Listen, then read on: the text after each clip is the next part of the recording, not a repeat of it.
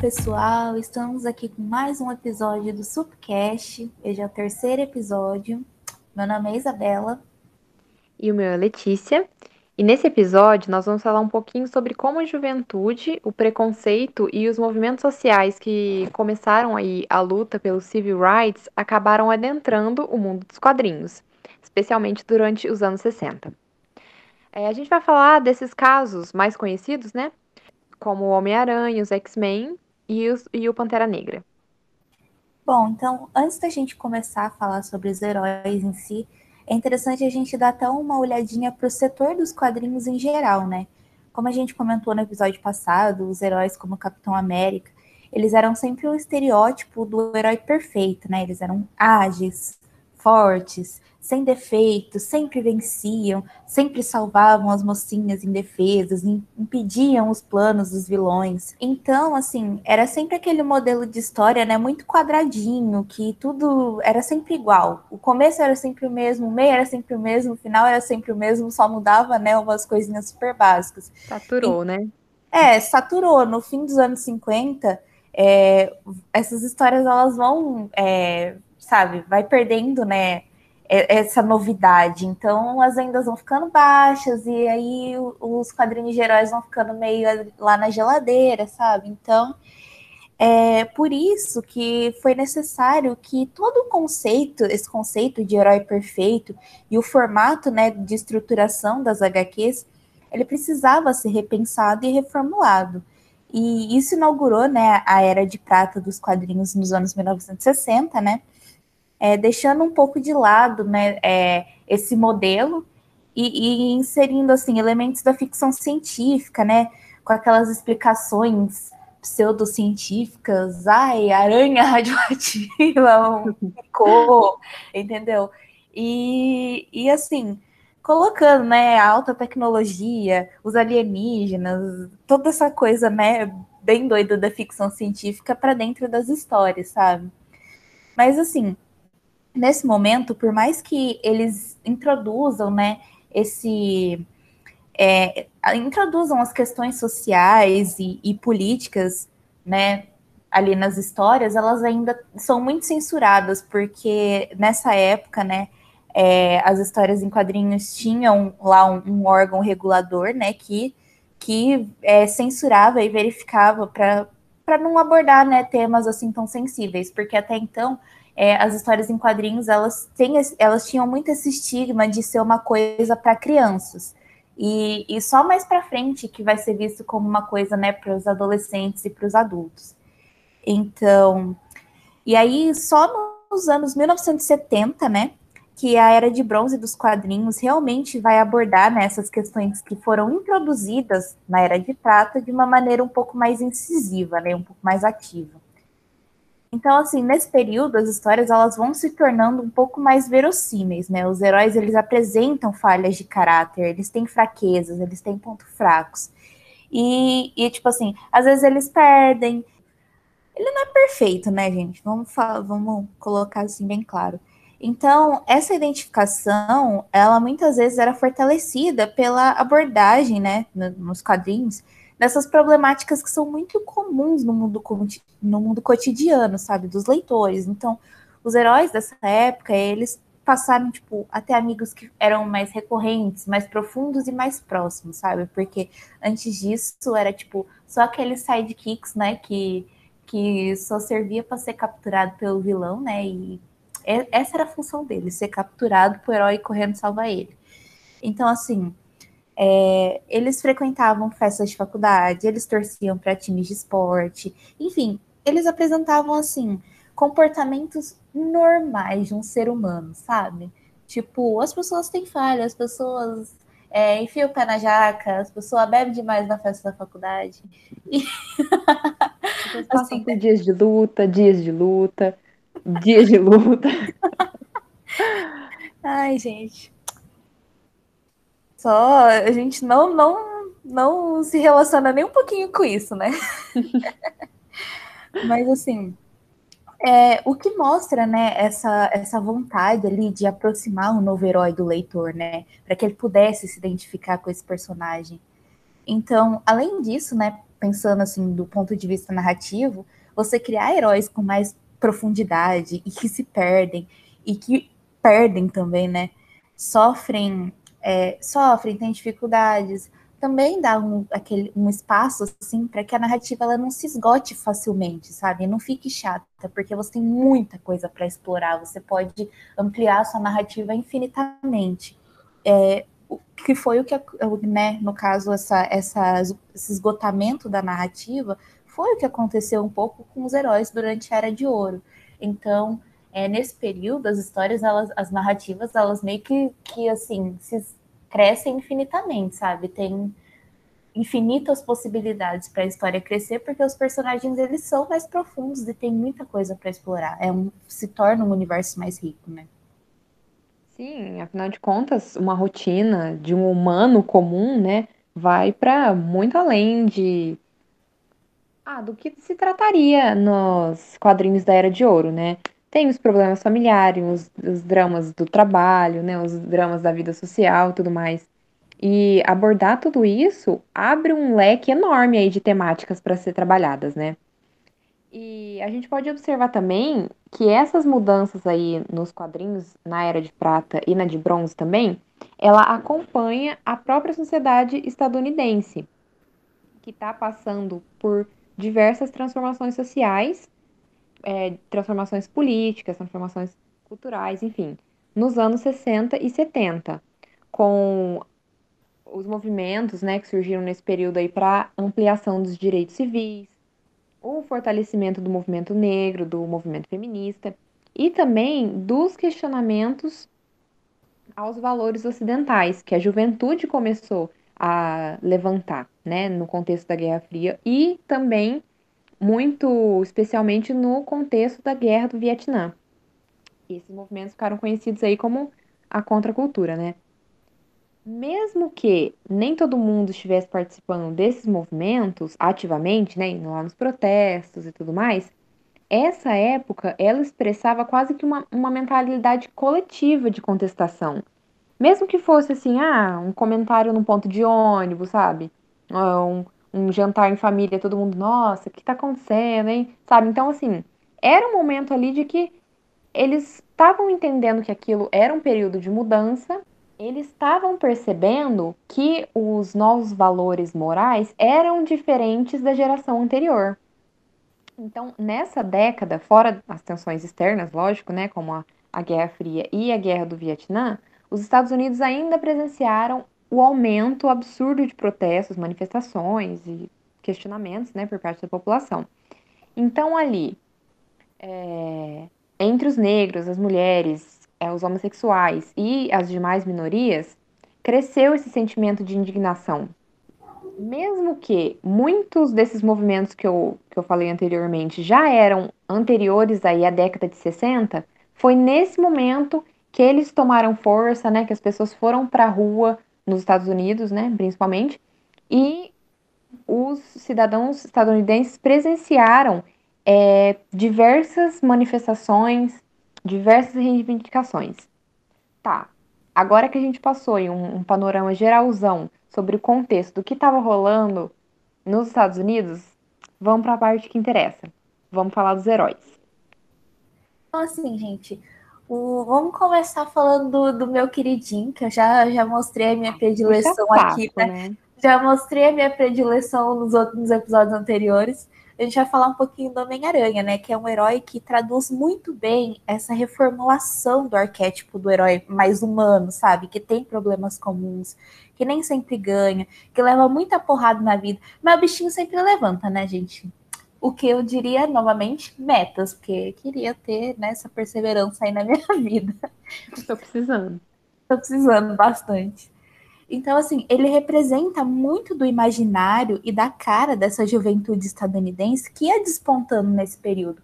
Porque a gente pode, tipo, falar que toda essa movimentação do, do é, que estava acontecendo ali naqueles levantes, naqueles protestos, a maior parte daquele da, dessa galera que estava protestando era jovem, era e principalmente no núcleo universitário, sabe?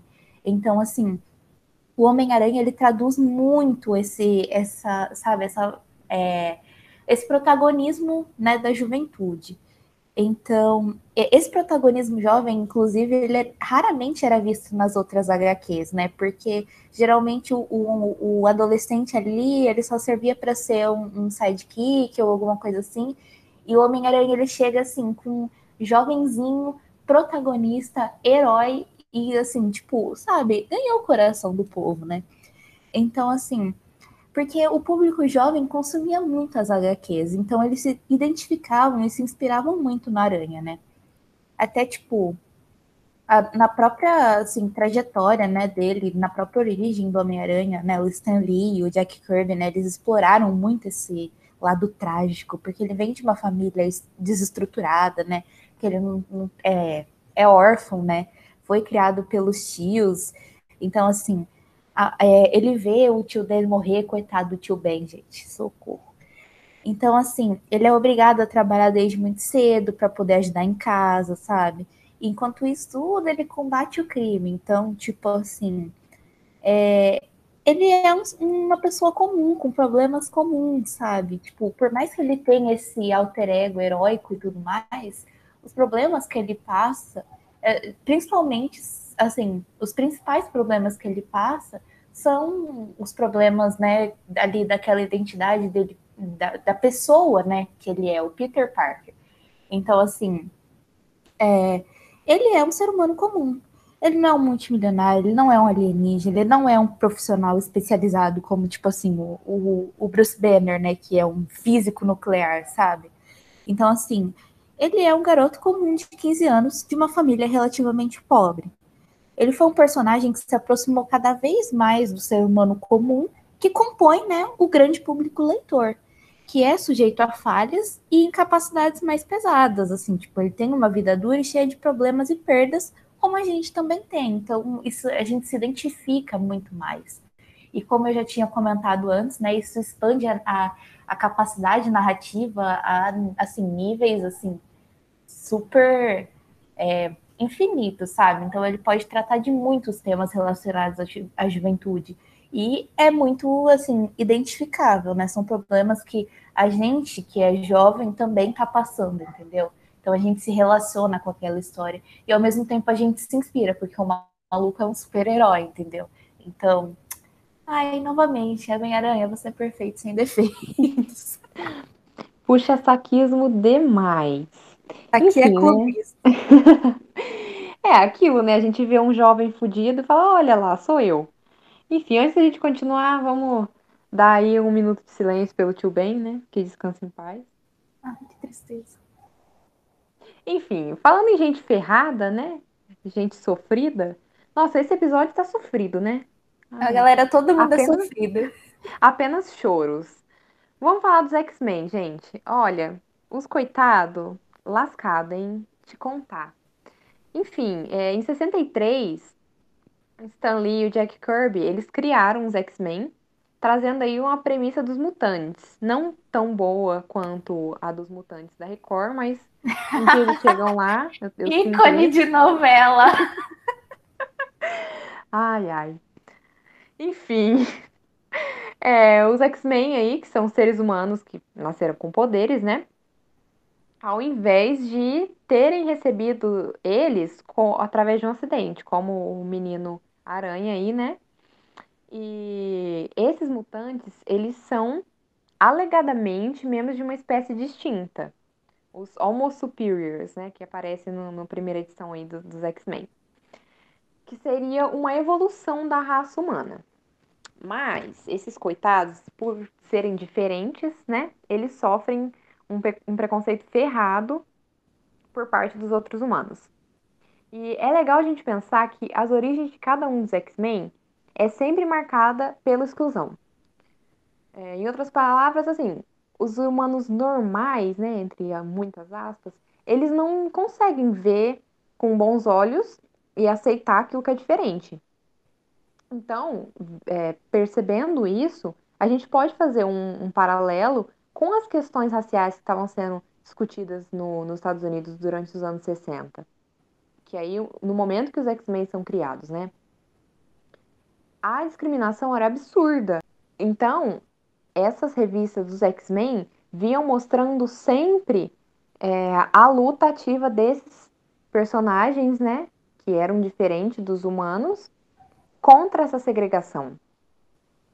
Tem um pessoal que até compara esses X-Men e o professor Xavier com Martin Luther King Jr., né, e os seus seguidores aí na sua resistência pacífica, buscando a igualdade e um convívio minimamente harmonioso aí, né, com aqueles que os odeiam.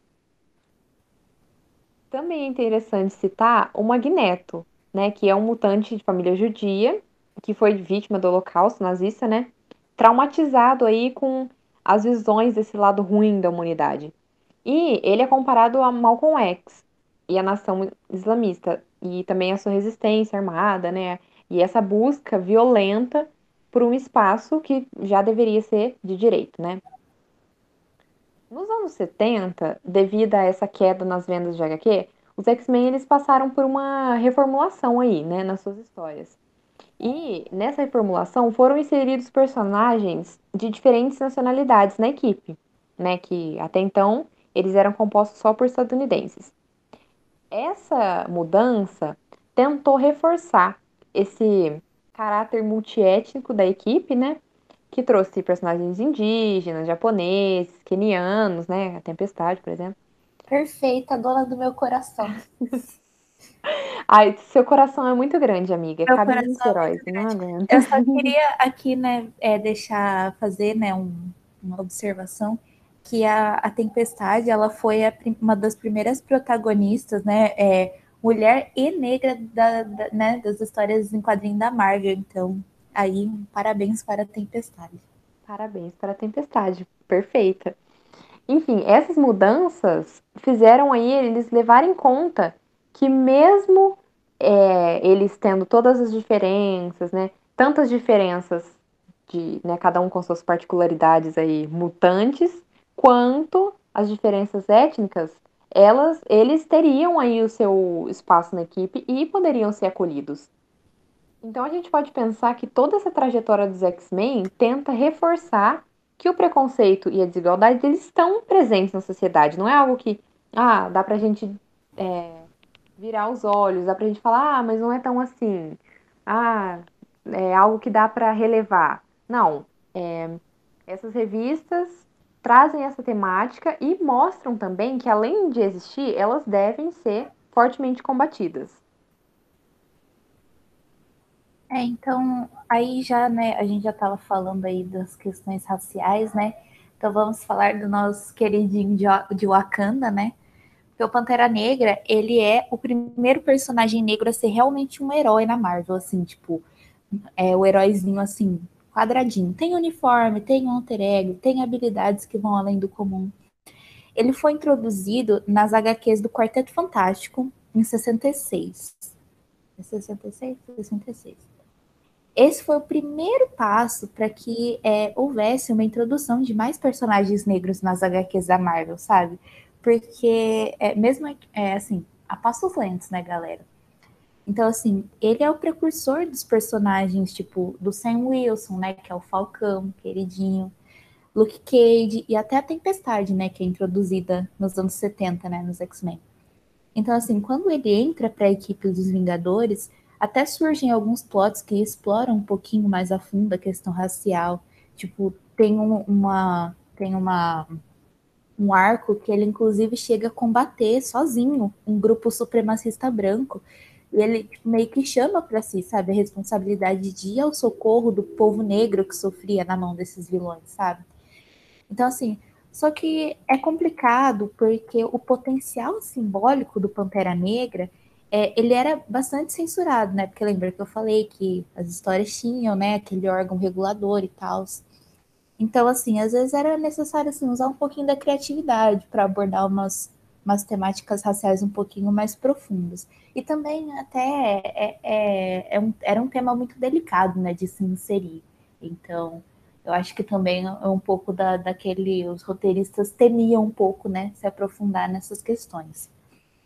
É, Aí, tipo, ainda mais, né, que com o aumento, né, dos conflitos entre a polícia e o Partido dos Panteras Negras, né, no, nos Estados Unidos, no começo dos anos 70, né, porque teve até um tempinho que o personagem até mudou o nome, né, para Black Leopard, é, Leopardo Negro. É, a gente vou só fazer aqui, né, um adendo, né, que o Partido dos Panteras Negras foi um, um, grupo revolucionário lá nos Estados Unidos. Ele surgiu, gente, um pouquinho depois, assim, né, na primeira reunião ali, foi um pouquinho depois do Pantera Negra ter surgido. Então, o, o Pantera Negra o herói. Então, assim, é, não tem nada a ver, tá? Inclusive, o Stanley sempre afirmou, né, que não, não foi inspirado no Partido dos Panteras Negras porque eles surgiram depois. É, e, e, o Partido né, dos Panteras Negras é um grupo revolucionário né, de influência marxista que utilizava algumas táticas de guerrilha né, como uma forma de buscar liberdade, é, melhores condições de vida para os negros, né, para o povo negro ali, e, e principalmente o fim da, da, brutalidade policial e da violência contra o povo negro, né. E o mais importante, acho que o principal que, que precisa ser reforçado é que o, o, surgimento ali do Pantera Negra, eu acho que é um marco para a questão da representatividade, sabe? Porque os heróis até então eram todos brancos, né? E, e, a gente sempre, né? É uma coisa que já é de senso comum, que a representatividade faz muita diferença, ainda mais na juventude, né? Você ter um, um, um herói negro para você olhar e, e se inspirar e falar, poxa, né? Ali ele é um herói, então assim, um herói valoroso, né? Porque o herói é um símbolo de virtude. Então, você ter alguém para quem olhar e, e, e, se inspirar é muito importante, né? Ainda mais quando você é criança, quando você é jovem. Então, é, o Pantera Negra teve esse papel essencial para na questão da representatividade, né? Só um, um adendo aqui de historiadoras. É importante a gente reforçar que por mais que a gente veja esse momento aí houve muita inclusão, muita discussão desses temas, é importante a gente olhar, a gente olhar para essas revistas, para esses quadrinhos dos anos 70, 60, com uma visão não anacrônica. Porque assim, por mais que eles tragam essa temática, nem sempre elas eram trazidas de maneira correta e nem sempre existia muita abertura para que esses temas fossem trabalhados na melhor forma possível e da forma mais direta possível. Então, assim, é, é importante a gente olhar com cuidado para isso, porque foi um momento de mudanças, foi um momento que aumentou essa discussão, mas não é como os dias de hoje, né? Que é simples, não tão simples, né? Mas mais simples que aquele momento, né? Se discutir esse tipo de coisa, existe muito mais é, aparato teórico, né? Aparato antropológico, filosófico, sociológico, enfim, para trabalhar essas questões. Então, a gente pode, a gente deve, né, exaltar essas mudanças, entender que foi importante para aquele momento, mas alguma delas, infelizmente, acabam reforçando, né, os estereótipos vigentes, acabam acabam sendo um, um tiro que sai pela culatra. É, é bem assim, a gente pode comentar bem por cima, né? Que lembra que teve. A gente comentou, né, que os X-Men trouxe aquela galera toda de nacionalidade diferente.